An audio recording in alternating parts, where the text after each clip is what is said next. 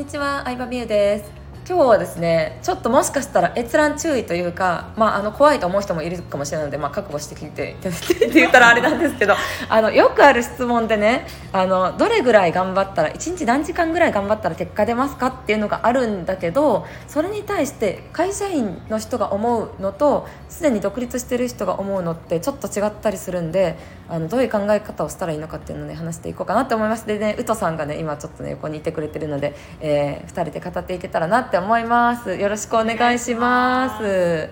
宇都さんはねママ起業家であの結構すでに実績もある方なんですけど質問でめっちゃ来るって言ってたじゃないですか。来ますね。超来ます。どんな感じで来ます？質問で。であの私今、うん。まあ、自分の状況だったり、特に結構こう子持ちの人で時間がない人が結構聞く聞かれるなと思うんですけど、時間がないすごい子持ちでこうどうやったらいいかわからない、でんでも私は成果出してる、うん。じゃあどれぐらい私やってる時間が少ないのかもしれない、うんどれぐらい1日何時間やってましたみたいな。なるほど。それいつやってましたみたいな質問超多いです。なるほど。なんか目安を知りなんか確実にうまくいく目安が知りたいって感じですかね。かなって思いますね。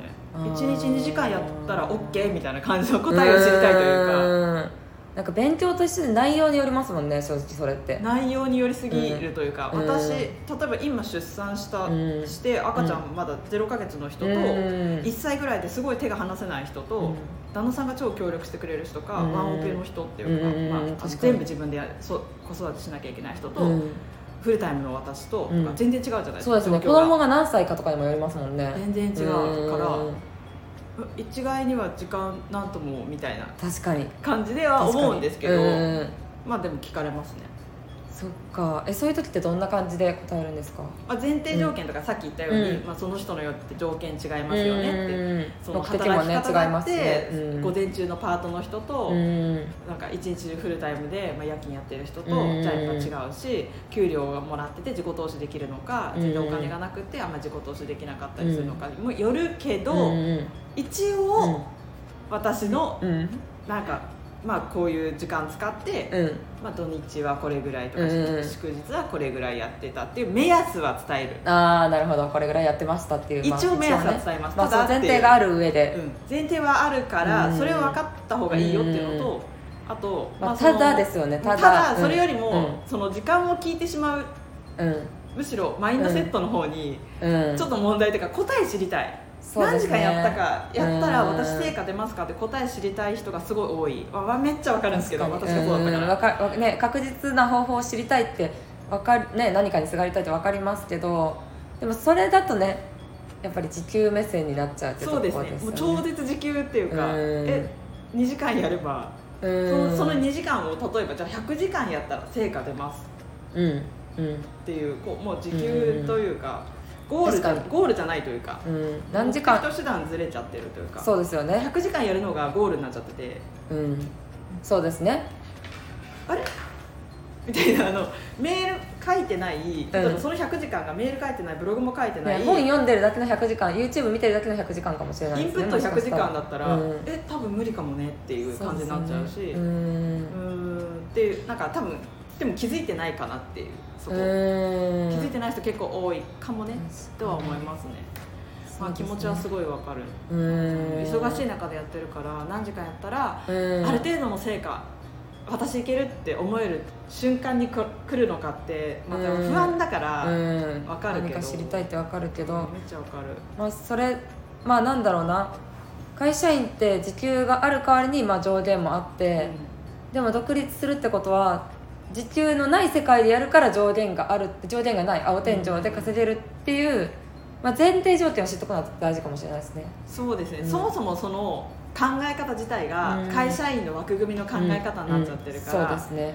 うんんなんかそれだとちょっときそのままだと厳しいというか。うん。確かに。多分時給の働き方というか。そうですね。どれだけ価値を与えたかどれだけ監視されたかっていうところですもんね結局。そうなんですよね、うん。それがなんかそもそも何時間やったらってお客さんのことい1ミリも入ってない可能性があるというか。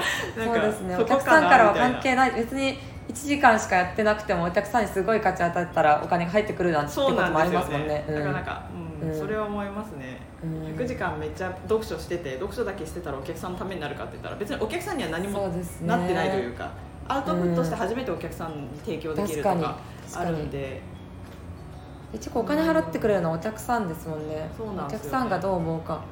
あでもそこそこですね一番大きいとこって。結構そこが会社員およよみたいな。でお金を払ってくれる人じゃなく会社っていう組織を通して自分にお金が入ってくるから、うん時給会社時給って会社のために働いてるってことですもんね、なるほどですね。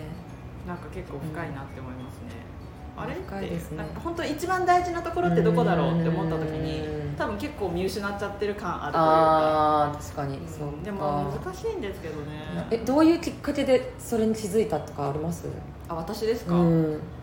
でも私の場合なんか多分その、まあ、コミュニティにね今所属してるから、うん。さんのいるコミュニティに所属してリアルセミナーがあっうんたから、その時にやっぱり、まあ、ブーカさんだったりとか、うん。みゆさんだったりとか喋った時に初めて、うんえあダメかもみたいな。そう時間じゃないっていうか考え方自体が違うというかあ詳細な言語が難しいんですーけど、うんその今までの私だとなんか常ダメなんだ識がなっていう。違うのかなって思った感じですね。全くダメ違うんだみたいな。今の世界と違う世界があってそこにもう確実大きな壁がある。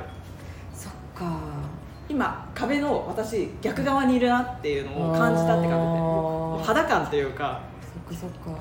でその壁の向こうに行くには何を変えればいいんだろうで、まあ、ちょっとずつたどり着いたそうですね。それは、うん。まあ、自分できもちろん、んあの音声聞いたりしてこうかなって考えたりもするし、うん。うん。でもこれやっていくことでしか超えられないなって思いますね。うん。ただそう時間じゃないけどっていう。ああとは、まあ、あの思考というか考え方。ーそうですね。どうやって考えて成果出してるんだろうっていううん。考えるだけでも結構壁が見えてくるというか壁の乗り越え方が少し見えてくるんで結構なぜが大事かなって地味だけどなぜ大事だなって思います。なんでこの人こうやって考えたんだろう。なんでこの人成果出したんだろう。なんでこういう考え方してるんだろうって結構考えるかもしれない。何時間やったら結果が出るっていうのには考えがないって感じですよね言ったら。そもそもないかも。り何？その理由はどこ？根拠はどこ？みたいな何を勉強したらここまでいけるんだろうっていう感じですかね。うん。なんかどういう考え方できたらそこまでいけるかなみたいな。ああ考え方ですね。はいありがとうございます。抽象的ですいません。いやいやいやでもなんか考え方なんだろう知ったきっかけが結構人にあったりとか、うん、なんか違いは何だろうって考えることっていうのは、うん、なかなかこう発想できないかったと思うんでありがとうございます。はいうとさんでした。バイバーイ